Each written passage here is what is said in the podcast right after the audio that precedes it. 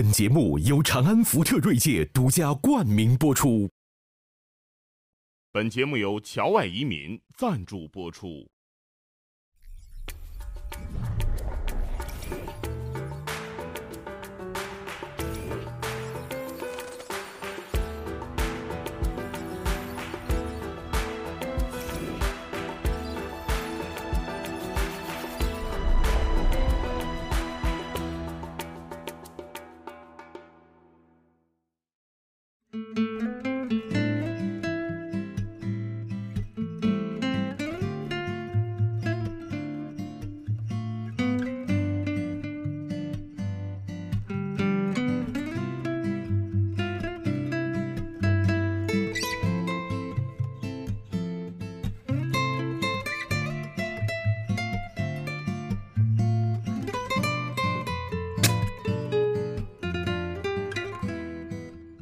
何冰老师，何冰老师，何冰老师，火都灭了。何冰老师，我说我给你点根香。何冰老师都没紧张，你何冰老师，我为什么说何冰老师？你别看他这么大一演员，我跟你说啊，演员跟明星真的不一样。他有很尴尬的情况，我很了解。而且呢，我跟你说，与我心有戚戚焉。哎。我给你念一段，我前前几天我觉得有一个南方人物周刊访问我又跟人说什么了？我这是不是你没说什么？是人家描绘你，我觉得挺传神的啊。在北京七九八一家传媒公司的楼梯台阶上啊，这个何冰呢，演员何冰的最新角色是摄影师镜头中的演员何冰，就是拍宣传照，拍宣传照。然后呢，这个何冰在摄影师的指挥下，摆着类似于托腮凝视的深沉姿势。他肤色暗沉，眼袋深重，表情苍白，木讷与尴尬取代了他在话剧舞台上那种熟悉的机敏。然后，这个采访刚开始，何冰就说：“为了拍照片，居然还化了妆，这是我以前从没有过的经历。”是的，是的。你看跃然纸上嘛。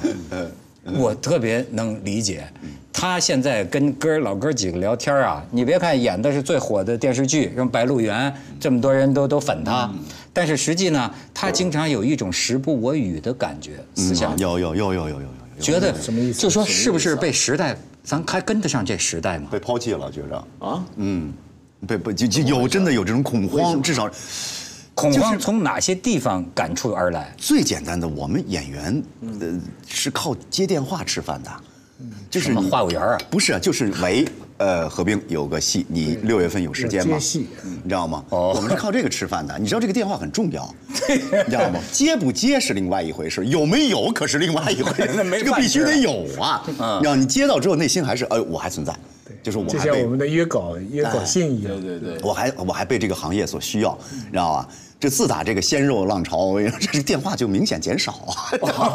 感觉到，原来你原来走的是鲜肉市场，不是不是鲜肉，鲜肉压倒了腊肉，鲜肉抢了腊肉对，就是鲜肉这个浪潮一来，就觉得哎，我这片约怎么没有以前那么丰富了？你知道吗？有这个，而且呢，它还有一个啊，这个很多具体的，今今天这个社会有很多新的一套。你比如说演员和明星是不一样的吧？你我为什么特能理解？很多人就很难理解。你比如你比如我主持人，你知道我最烦的就是电视台拍宣传片，拍宣传照，他们觉得你整天在屏幕上，你那个很生动啊，你那个很自由啊，为什么拍一拍这个照拍出来都很难看？对，然后就我怎么觉得那个，我有一次拍这个宣传照，为什么我特能理解啊？我就不会笑。你看咱这么聊天，我可以他，最后你知道我拍完了。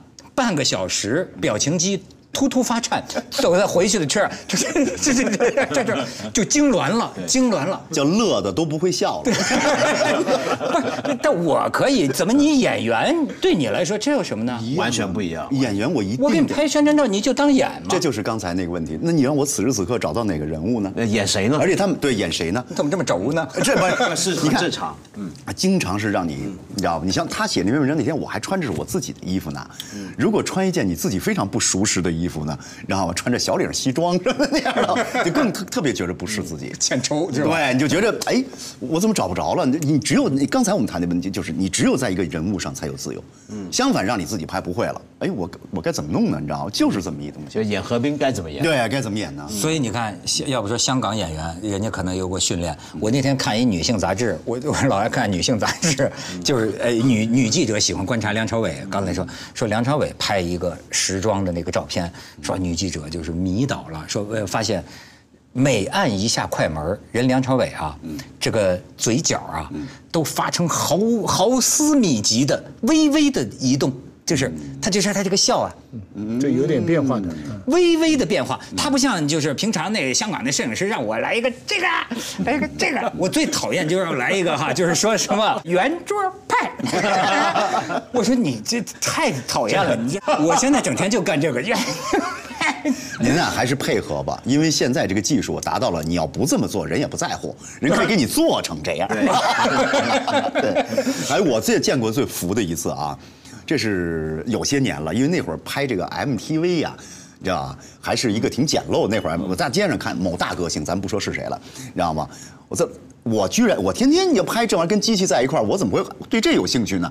服死我了，简直是！我觉得你哎呀，你太伟大了，这哥们儿，真的，咱们都熟识的一个大歌星，正好在街边拍，他可能用那背景，地下搁了个木头箱子，他一个人站在箱子上，你知道吧？拿着个话筒，但是也没有音，他是大街上啊，旁边搁了个录音机，在放他唱的那首歌，你知道吗？这机器这么怼着他，他在那一点声不出，在大街上站，这轨道还走。你说你们这圈有正常的吗？我说妈呀！因为他之后完了之后，他那个一剪接之后，他把音乐配上，你看不出来。对对对，你觉得他声情并茂，你知道吧？但是拍的过程，我这服死你了，大哥，你厉害。时无声胜有声。就是你你你，所以所以你看到没有？这个很多时候一般观众不理解，觉得你们都是吃这个露脸饭的。嗯，其实完全不同。行行，他真是他他他他他特别。而而且你说，就像我就说你。他很多时候啊，你说演哪个人物，我就发现你你讲的很对。你像这个香港导演，他喜欢把人弄得有点儿童化，叫综艺吧，什么那种儿童化。我记得当年呢，让我跟那个吴小莉拍一个什么那个也是宣传的一个一个香港旅游的节目，我就不知道什么叫活泼。咱们这种怎么弄都是阴沉，你知道吗？就是他们叫活泼，就是说，哎，这是一镜头吧？他想一位我我跟吴小莉俩俩俩俩人，导演说。准备好啊！因为这三二一，action，你们俩，俩我你说我就觉得真欠抽，你知道吧？我我觉得我这干这一行啊，但是受到很多心灵的羞辱，这羞辱真的，真的，我这我这多少年你知道吗？我都不敢看电视上我的任何一个宣传片。但但你刚才，我忽然想起来你刚才讲那个，但是问题是，有的人为什么他特别能够应付这个情况？比如说像你是演员，要给你做访问、拍硬照、拍什么宣传照，你也觉得很难受。你是主持人，都是平常露脸吃饭的人吧？但这个行业里面有一种人啊，他特别擅长拍这种东西，那是什么呢？梁朝伟就是啊。对啊。我想说的是什么？他他已经早就发现，他人生之中还有另一个角色，那就是演梁朝伟。对。你演何冰很难，你演窦文涛很难。这但梁朝伟他太清楚，只要有摄影机在，他就要演梁朝伟。恐怕刘德华也是这样。也是这样，就这种。所以劳模他是明星嘛。嗯。他他的日常生活里面已经他。已经习惯了，随时在演他那个角色。嗯，你像你像何冰这样的，你给他穿一老头鞋往街上一扔，他就是北京胡同一老大爷。我我在大街上的识别率相当低的，你知道吗？没有没有没有什么人认识我的，只有警察认识你。看着看着像歹徒。我从来没没遇到过什么生活上的困惑的，没有的没有的。用他那个讲法，就是他他演梁朝伟，就是他。演员其实很像文学里边，就是说，不仅是我是写小说，很多作家到时候呢，他的自传呐，他的自我的日记啊，对啊，甚至他的私生活啊。他都在维护他的个人的形象，塑造他个人的形象。研究者、读者呢？读者是迷了以后就不管你的小说，那你的日记、你的情事、你的什么东西，鲁迅晚上洗脚，我们都把它弄出来。但是也有的人，研究者说，这个中间其实有相同有不同，这个真是非常非常有意思。对了，所以你看，就是老有人就是说说有些人说特别真，是吧？我宁做真小人，不做伪君子，好像特别真。其实这个在人格结构上讲啊，也是很虚妄的一个说法。比如说，什么是你的真？人格结构啊，有点像剥洋葱。你你剥掉演员这一层，也许里边有你演明星的这一层；剥掉演明星这一层，里边也许你有演好丈夫的这一层。剥呀剥呀剥呀，人的这个人格结构是很多层的，都很真实，都很真实。但这个推到极端就非常可怕了。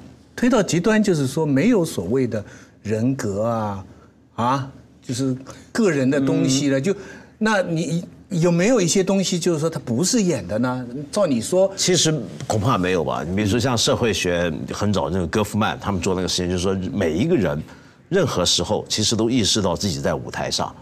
就那个莎剧早就告诉我们，对不对？人任何时候都在演戏，只不过现在社会学、心理学更清楚的说明，我们比如说你在家。你面对女儿是什么样的情况？面对老婆什么情况？面对爸爸妈妈什么情况？都有自己的身份，都有一定一套的规范，或者你以为自己，甚至你不是故意的。我想说你不是故意，你以为自己很真诚，但其实那是一个符合当下的那个需要规定情境，你做出来的一套东西。所以我再我再给你举个例子，就就很有意思，就是今天这个娱乐圈啊，或者说演艺界啊，咱们都得接受新事物。嗯，就是说。哎，你比如像他们当年就北京人艺的演员，我就是演戏啊，生活中我就是一普通人呐。我为什么？但是你你你，比方说现在我我我我我就跟你们讲过嘛，有一回我跟那个老徐，徐运雷，我们俩，你看他也是这种北京妞，你知道吗？就是上一个这个综艺节目那种选秀的，我们俩呢当。导师别这么导师，别就评评委吧，是吧？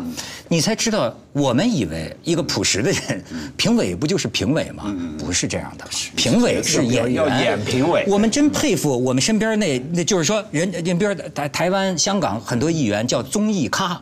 那真的，他就是把这个做成职业。你我这个就是，哎，我们俩就显着颓，你知道吗？我们还扮还还还还还还想扮演人生导师的人说你这是，人说你是要上电视，然后呢，我还是承担着主持的任务，我也就罢了。这个老徐呢，也在那儿无精打采的。然后呢，人家导演就是让我跟他做工作，说你晚上你跟他说说去，就说。那就兴奋一点，兴奋一点。说你看人家有的那个导师，啥，啪，我就选你，好家伙，这那感觉说他怎么老那样温温吞水一样啊？然后呢，我就跟这个徐静蕾说，我说你对呀，你不是演员吗？你演员对你来说，这你就等于演导师不就完了吗？他说那不行。我演员，我是在戏里，你给我一角色，我演。他觉得这儿是真实的。对，我你看他这个人格结构，他就这儿真实个，你让我演我害臊。嗯，这后来你知道不？沦落到每天晚上我们俩也不适应人那节目啊。这每天晚上我们俩就在那儿长吁短叹。我还跟他说，我说本来以为啊，咱这个靠力气吃饭不丢人，对吧？结果呢，就是靠丢人吃饭，还费了力气。对对对对，还费了。现在不是有一些那种电视节目是辩论嘛？对，我现在比如说有时候有些也邀请我当什么评委啊、导师，我都不太愿意，就因为我真的参加过一回那种辩论节目，我就发现了他那个辩论也是分两队，然后有一个我的队友，那个队友好歹也是什么大学教授还是什么的，然后我当时他当场的表现就把我吓呆住了，我完全是。他怎么回事？他要他进入了一个表演辩论员的一个角色。然后呢？厉害，在激动的一刹那，他很不小心，我觉得是小心的、不小心的把一张椅子摔倒了，嗯，弄倒了，跟着他滚到地上去了。嗯，就在我平时，我我这坐着啊，比如说何老师您是哪，就滚了在地上打滚，我就立马我就他干嘛？他 在干嘛？但是呢，结果那那个那个片段后来播出之后，是整个节目当即的高潮，点击率最高的。这个 不是，而而而，我就以后再也干不了这事。而且何老师这个表演学的，你你你你你可以说说，好像我记得就是什么所谓斯坦尼斯拉夫斯基是吗？体系是体系，哎，就是说有的时候人做出一个动作，嗯。他就会产生这个情绪。对嗯，比如说是不是比如说说我生气不起来，嗯你抡起椅子，咵嚓一下，你当时就觉得怒气怒火满腔，这是不是一种表演的招儿？呃，有可能是，但是呃，基本上好的演员是杜绝情绪 啊，是好的演员是杜绝情绪。有一个最大的雷区就是演戏啊，但是现在我们每天都是这样的啊，绝大部分都在就叫叫表演情绪。撒狗血。对，表演情绪是最最最可怕的。然后这个是，但是现在已经拿着成成为金科玉律了，大家都在这么用，都在这么用。金科玉律是要表演情绪要表，演情绪，还是不要表演情绪？要表演情绪。呃，这这大家所能知道这个概念的人本身就不多，嗯，知道的人也扛不过去。反正大家都在这儿演情绪，大家就要看到情绪。创作当中呢，一种说法是，人有情绪的时候，最好的就创作啊，下来就很多人描写说笔自己会动啊什么什么。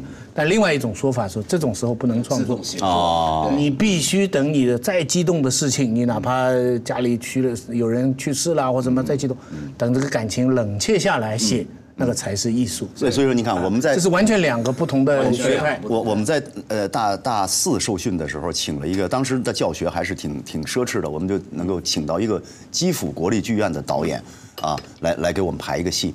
那会儿就是对我们影响特别大，说实在的，呃，你比如第一堂课问我们你平时干什么呀？你是大学生吗？我们就纷纷说，我平平时读书，锻炼身体，反正讲好的说呗，你知道吧？然后这个就看着那个导演那个表情越来越凝重，越来越吃惊，啊，到最后，niet，我就觉得 niet 什么意思？俄语要不不不对，no no 的意思，说你们这个岁数应该去喝酒、抽烟。翻译呢看了他一眼之后，翻成的谈恋爱。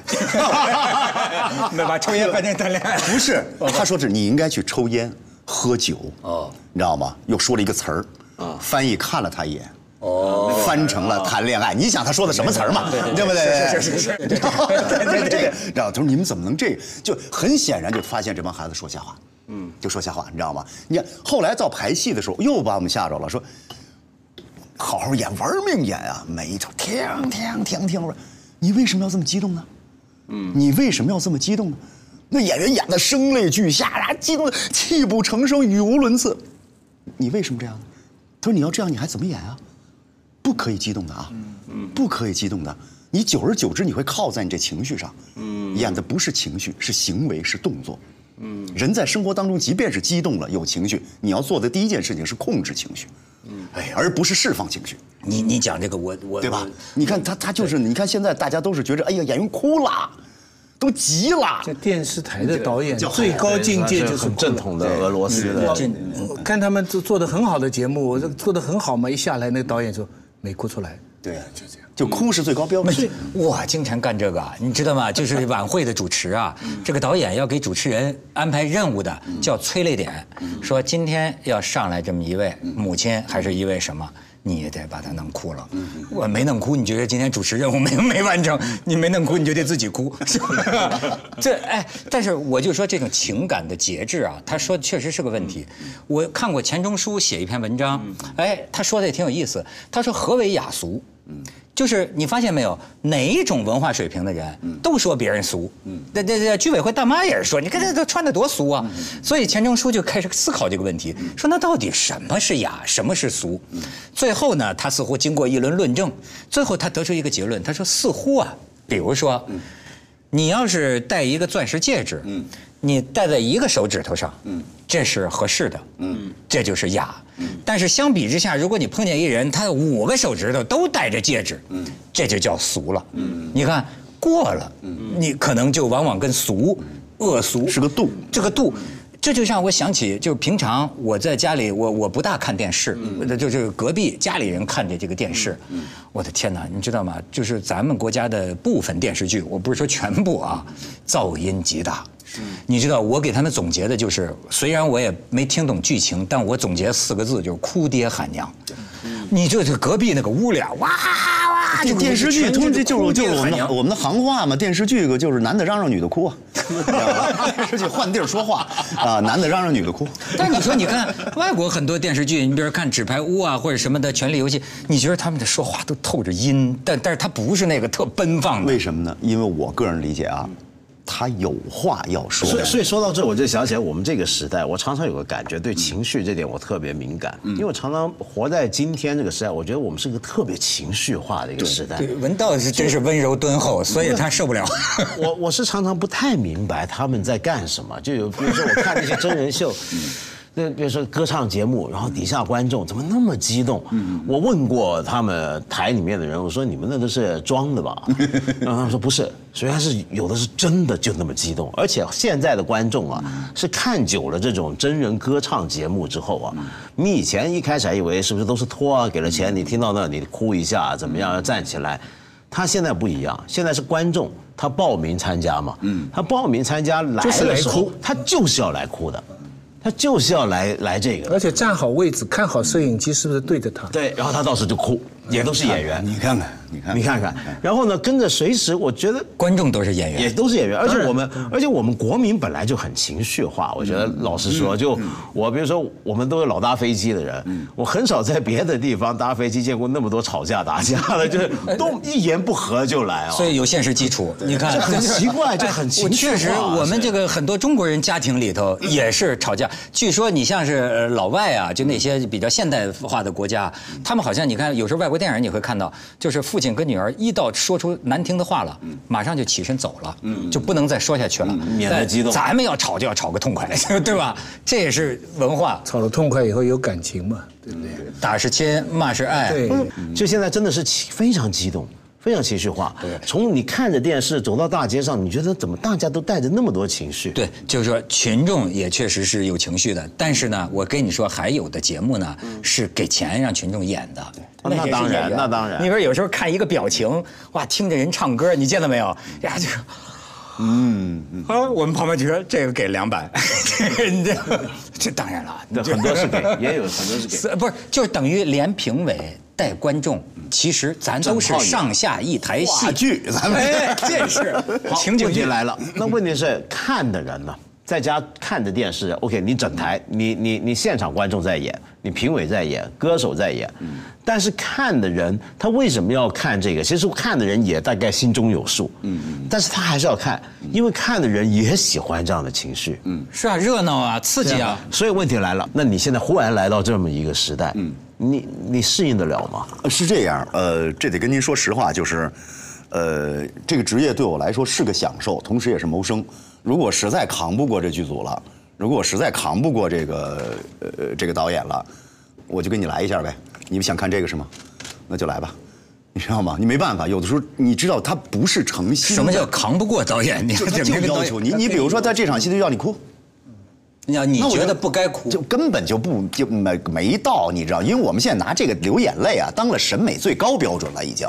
啊！只要一流眼泪，这就起小提琴走你，往心里一扎，音乐起，升上点格走走你，这到了，这就这也不知道什么了，这就你知道吗？这这这审美最高标准，好多戏都是这样的，你知道吗？你能流吗？那就做动用技巧吧，那怎么办？有技巧吗？哎，教教我，我就我跟你说，我一直都没学会，但是这是真是有技巧的。我们上学的时候，我们的有一个台词老师教我们最后一堂课的时候，那是非常优秀的老师，给我们上最后一堂课的时候，他说：“他说孩子们，今天咱们大三了，台词课结束了，知道吧？今天什么都不讲，我们所有的训练都结束了。那么今天告诉你最后一招，就是流眼泪。这个流眼泪啊，我告诉你啊，是这样的，你知道吧？但我先出不来啊，你别期许我有，我没学会，我练了半天没真的没学会。他说人呐，泪腺啊是这样，这儿有两根。”上膛有两根，怎么流眼泪？刺激泪腺就流眼泪。有的人是什么呀？闭着嘴，这么也不是怎么上膛一拱，这眼泪一刺激就下来了。还有一种是，一吸气，这个鼻子就一吸也不怎么刺激下。我呢就属于这款，唰，我真的啊 就能做到。但是孩子们，就他表情脸眼上撕，这么流着眼泪，他说：“孩子们，这不是好办法。” 但是这是你出去谋生必不可少的一课。你知道吗？有的时候现场要一下。那个陆子霖在牢里，在牢里那次流眼泪是是技术的。那没有那个，我不是，我真不会，我真的不会。但是你这个戏里边不是有流眼泪吗？但那个就是就那可能就是演演演到那可能有有有有有有心而有泪。对，我想到自己的哥们儿要为你死了，对不对？所以哎，所以说咱也不能说这个这都是那样，有少数的这个撒狗血的，也有这种比较深沉的，像咱们白鹿原。所以你。你看，我就说咱们聊这个问题啊，为什么我跟这个何老师想想想想聊聊，就是说，生活在今天啊，有没有一个舒适区？心理学上有一个叫舒适区的概念，就是什么呢？你喜欢的审美，嗯，你喜欢的生活方式，嗯，你喜欢的这个这个调调，嗯，对吧？在今天这么多幺蛾子出来的这种时代风貌下，就何以自处呢？呃，我给你举个例子，我我在我的工作经历当中有一次，到目前为止都是最喜欢的一次，就是我我觉得这舒适区是非常舒适的。就我拍了一部电影，我不知道大家看过没有，叫《十二公民》。哎，对对对，哎，有这么部电影，《十二怒汉》嘛，你知道吗？对，向经典致敬的一部电影。是，从工作到结果。啊，除了收入不好之外啊，呃，我认为是最舒服的，符合我所有对这个职业的那个那个想象的。因为您知道，电视剧尤以电视剧啊，基本上是耗掉了所有人的心力，在做一个不太好的东西，所有准备工作都没做好，剧本剧本不好，演员演员没准备好，服服化道什么都没准备好，大家就熬时间。是这么一个伤耗性极大的一个工作，因为我没有经历过准备特好的，反正是啊？但是有十二公民是准备好的，我就认为所有的事情，你看什么叫痛苦啊？就是打无准备之仗，嗯，谁也不希望结果坏吧，对不对？没准备好，一个战士枪也没有，子弹也没有，但什么也没有，鞋带都没紧就冲上去了，你不恐惧吗？嗯，你怎么可能不发脾气呢？你怎么可能不产生？这个矛盾就转化了吗？其实大多数矛盾是自己没有准备好，跟别人发火，哎，对吧？他是那么造成的。所以片每个片场都有骂人的。大家心里都准备好了这件事情，言之有物啊！我肯定知道是怎么回事的时候，你知道吧？怎么会呢？大家都奔好去了嘛，哎，对不对？他就可能避免很多毛病嘛。但是这个能挣着钱吗？挣不着啊，就一过瘾，不错嘛。后来反反响挺好，反响还不错。但是从创作方式来讲，这是还是遵循的一个话剧的创作方式。实际上是，这是我经历过的最舒服的一次工作。但咱反过来说，它有它的问题。不是你说的这个，我觉得都属于说的精致了。就是我指的，基本上你们心思用在演戏上，这还是他自己本本行本业也愿意做的事儿。但是现在你会发现呢，你比方说。他也签了一个什么经纪公司了，对吧？你要接受现代娱乐工业的很多布置了。呃，你你知道，我听说他刚刚刚刚用微信，待会儿咱们得加一下。一他不会用电脑，嗯，不会用，不会用电脑。这个这次是为了宣传《白鹿原》呐，这非说联系太不方便，才加了个微信。这么一个人，我都觉得他在生活上某种程度上讲。哎，有一次说你们哥几个晚上聊天，是不是说就说聊这话题，就说我们会不会被时代抛弃？你有这个焦虑吗？我有啊，我真的有啊，而且我觉得这终将被抛弃，这一天已经已经看见了，就马上就会来了。不会啊，你现在这是越演越好啊。呃，是这样，我觉得，嗯，就就等等，你看那个那个那个相声老说嘛，就是 演戏吧，叫一命二运三风水。啊，四四积阴德，五读书，五读书排老五啊！那么半天，你扛不过这个这个大事，你谁知道明天会什么样呢？就如果说呃这这条潮过去了，我们又开始重新回到一个，比如电视剧八十年代比较蓬勃那个年代，大家都开始老老实实讲故事，那那可能就有饭吃了。那也许有可能，要是继，我觉着应该不会，我觉得应该继续往下。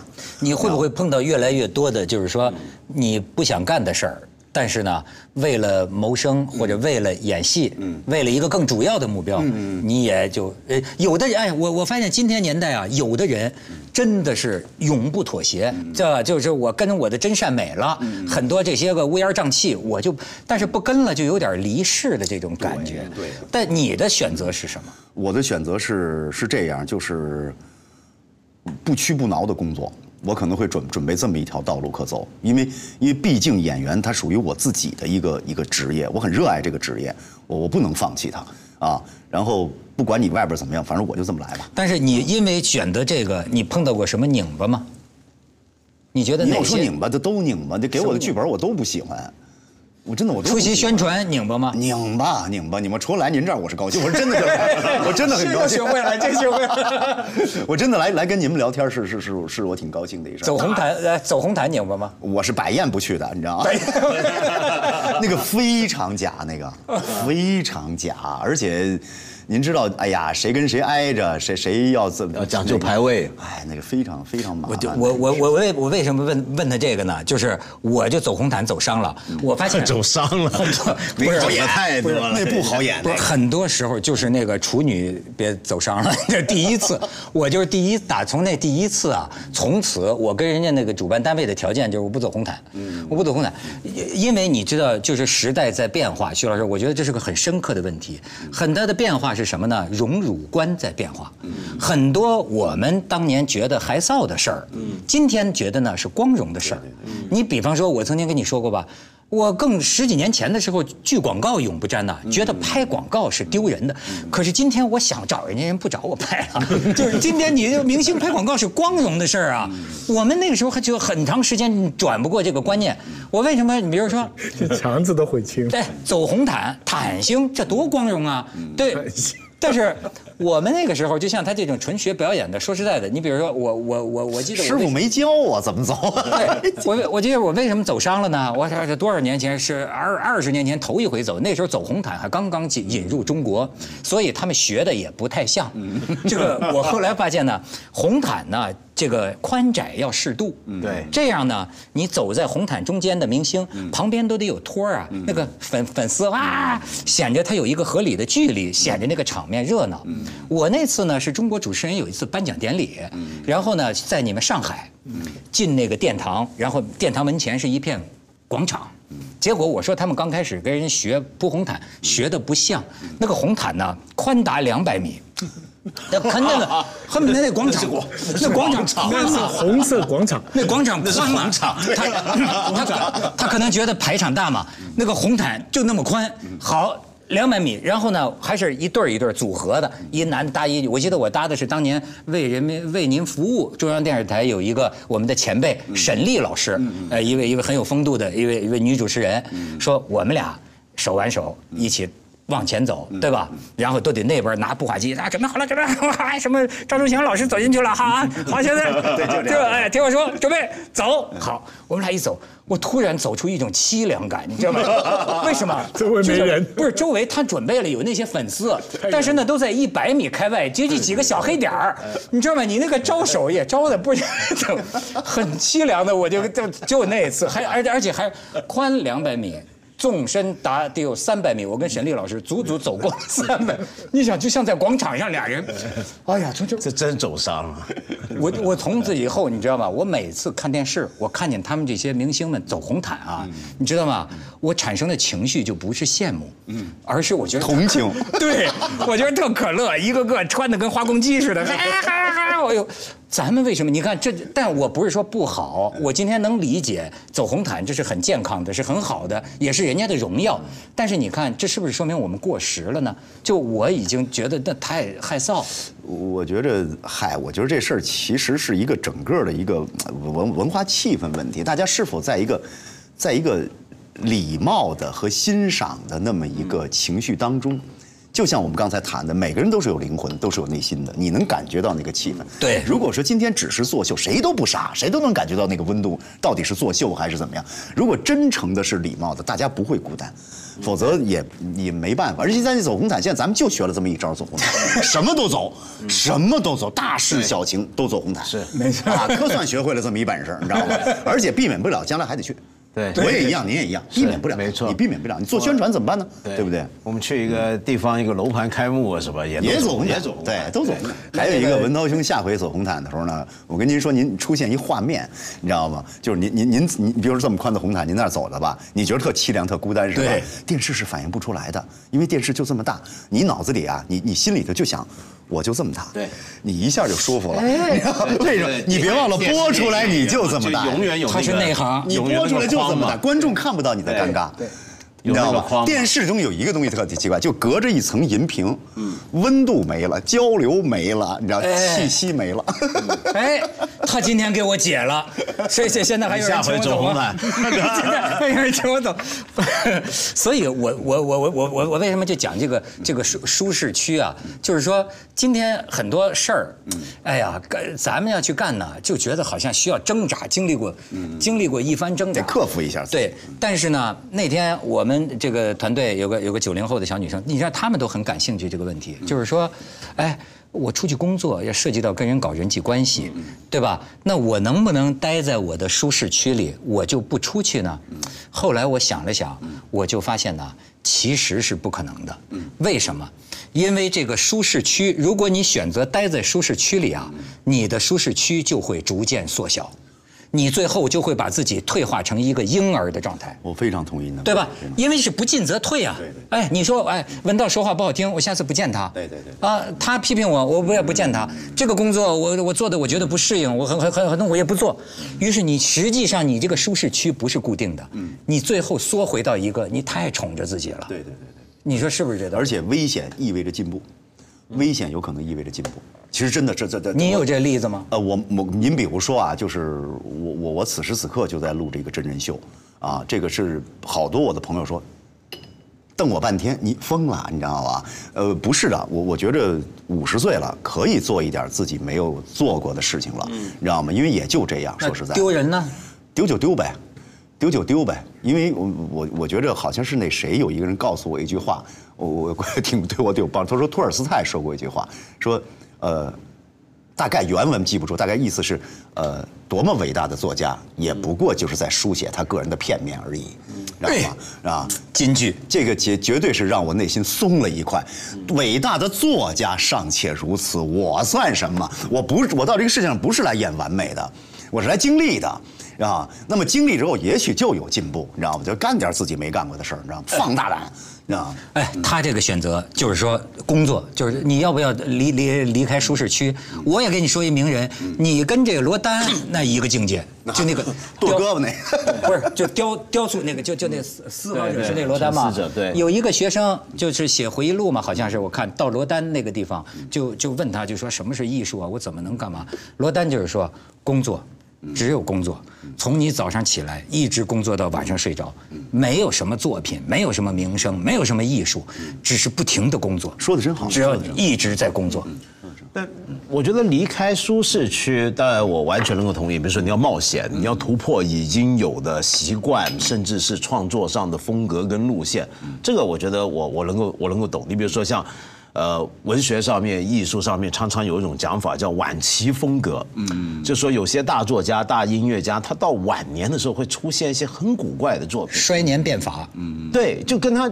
壮年的时候完全不同，我们说贝多芬，贝多芬，你别说到了交响曲写到第九号合唱，大家都觉得哇，这是最升华了，那整个看到达到天人合一了，如何如何圆熟了。以前中国人讲越越老越圆熟嘛，可是忽然之间真的要到临死那两三年，他的。弦四内乐弦乐四重奏，一下出现很多不和谐，很多的挣扎，那是怎么回事？就很多老艺术家到老最后那一刹那，很挣扎，要破坏掉之前的东西。你可以说这是在突破他的舒适区，可是问题是，也可能是搞砸了。对，也有可能，也有突破舒适区是冒险的。对，那你当然你要不就搞成，要不就搞砸嘛，对不对？还有一种情况就是，我想区分一下。呃，我们怎么去辨别什么叫做坚持原则跟不离开舒适区呢？你你比如说，OK，我我我如果比如说我原来也不用微信，嗯，那那我不用微信，那这你可以说我有个我的舒适区。但是假如说我之所以不做某些事，是因为我有套价值观的判断，我觉得不能这么做呢？那那这两者的区分是不是很模糊呢？哎，我给你举个例子，好比说我们主持人有个谋生的行当，就是走学，就是就给人商家主持一个商业活动，那么呢，碰见有人那个年年会啊，抽奖的，我是主持人，人家说你来抽奖，然后说哎，窦老师。这个 iPad 啊，要让我们厂长的小姨子抽到。你待会儿手伸到那个抽奖箱的时候，那个那个壁上贴着，你就抽那个。哦，你还真遇过这种了？对，不止一次了。你就你比如说，这个就属于触到我的底线。对，我我就觉得呢，我这但是我最后采取的办法是什么？我说啊。这个甲不能从我手里出来，我说我说我不能做这个事儿，但是我也不管你们做不做，我说不如这样，我呀就不抽了，我介绍出你们厂长，他爱怎么抽是他的事儿，就是我不沾这个手，哎，我觉得我是我的原则吧，可是你知道，我跟我很多朋友说起来，他们都觉得我这说你傻，就是说。说你不这你就是跟人一个工厂，人家给你钱，你去唱个堂会，你就走去，这不就是个游戏吗？人家你你不配合人家抽了，这算什么呢？而且他们还会告诉你说，当时场上几千人，从厂长到工人，人人都知道是那回事儿。呃，对呀，对，但您抽出来是有公信力的呀，那厂长抽出来没有公信力了，他没演成啊这戏。就是说我还是应该像这种情况，对还是应该你应该你应该再加一句，你说旁边还应该贴一个抽到给我的。这你就是犬儒，呃，现在也有你呃做做做这种选择，所以说你看我现在我的我的选择就是什么？这个舒适区啊，我最后呃这个吃了很多亏之后，我觉得比较适合我的就是什么？跨出半步。嗯我发现啊，我这个前几年跨出过一大步的时候，就掉在那边了。对，跨出一大步容易扯着裆，哎，跨出半步，对，保持一个对基本新世界姿势还对 哎，基本姿势还对，哎，这是我的。但是像何老师更高一筹，工作。但是我倒觉着，我现在是为什么鼓鼓励我？我我现在是，我当然我是个胆特别小的人，但是我就想希望自己胆儿大点啊，还没有，你连半步都没跨呢。我就有时候会这么想，你看我进北京人艺的时候啊，呃，那会儿伟大的表演艺术家们是不沾电视剧的。哎，不沾的，这是原则对，这是原则。他们总是觉得那个不叫演戏舒，适区以外的，哎，那是原则但是原则到今天，我想问问啊，你比如说我尊内心非常尊重的一个伟大的表演艺术家，叫吕琦先生。吕琦先生好像当时就坚坚决的站在不拍电视剧，可是他在舞台上，你知道他有多光彩吗？谁知道？我们记住的只是编辑部故事里边的那个老编辑哎，他因为拍了个电视剧为人所知。朱旭老师的《哗变》，《芭芭拉少校》，你们看过吗？真的太跟宋丹丹演的，殷若成先生导的，那简直就太好了。那个那个肖伯纳的剧本，《芭芭拉少校》，谁看过？没看过。但是我们知道他变脸，你看过他的影视，这就是危险区给我们恰恰是通过这个他所不耻的一个危险区给他带来的结果。我们现在有处看，董行吉先生，我们一直认为是伟大的表演艺术家，你现在有据可查的，几乎只有一部廖仲恺。除了他的《骆驼祥子》播音之外，没有了。这都是新传媒，这都跟舞台没关系啊。但是我觉得是不是可以这么想，就是说，也许去到危险区才见手艺，看能不能把这手艺跟危险区。拓危那个舒适区的疆界，对啊打破这个界限。还还有一句话就是说，击倒对手的那一拳，经常是你不擅长的左手打出来的，有时候还有个命也很难说。对对对对对那当然当然希望何冰老师这我也命对你就越来越好。对，而且你也继续舒服下去。我也就舒服对所以一开始在海边游泳舒服吗？舒服。到最后还舒服吗？很舒服。那 那就好了。拍个照片舒服吗？谢谢谢谢谢谢，这个太愉快了。愉快愉快愉快，跟何老师聊天开心，嗯。好玩好玩好玩。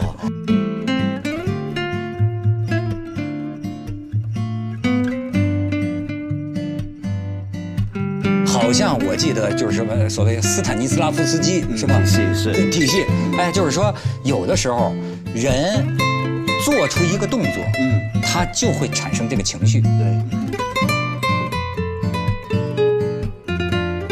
贝多芬，你别说，到了交响曲写到第九号合唱，大家都觉得哇，这是最升华了。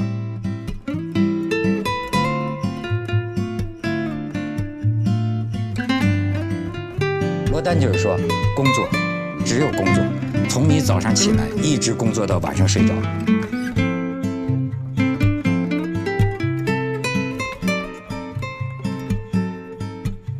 托尔斯泰说过一句话，说呃，大概原文记不住，大概意思是呃，多么伟大的作家，也不过就是在书写他个人的片面而已。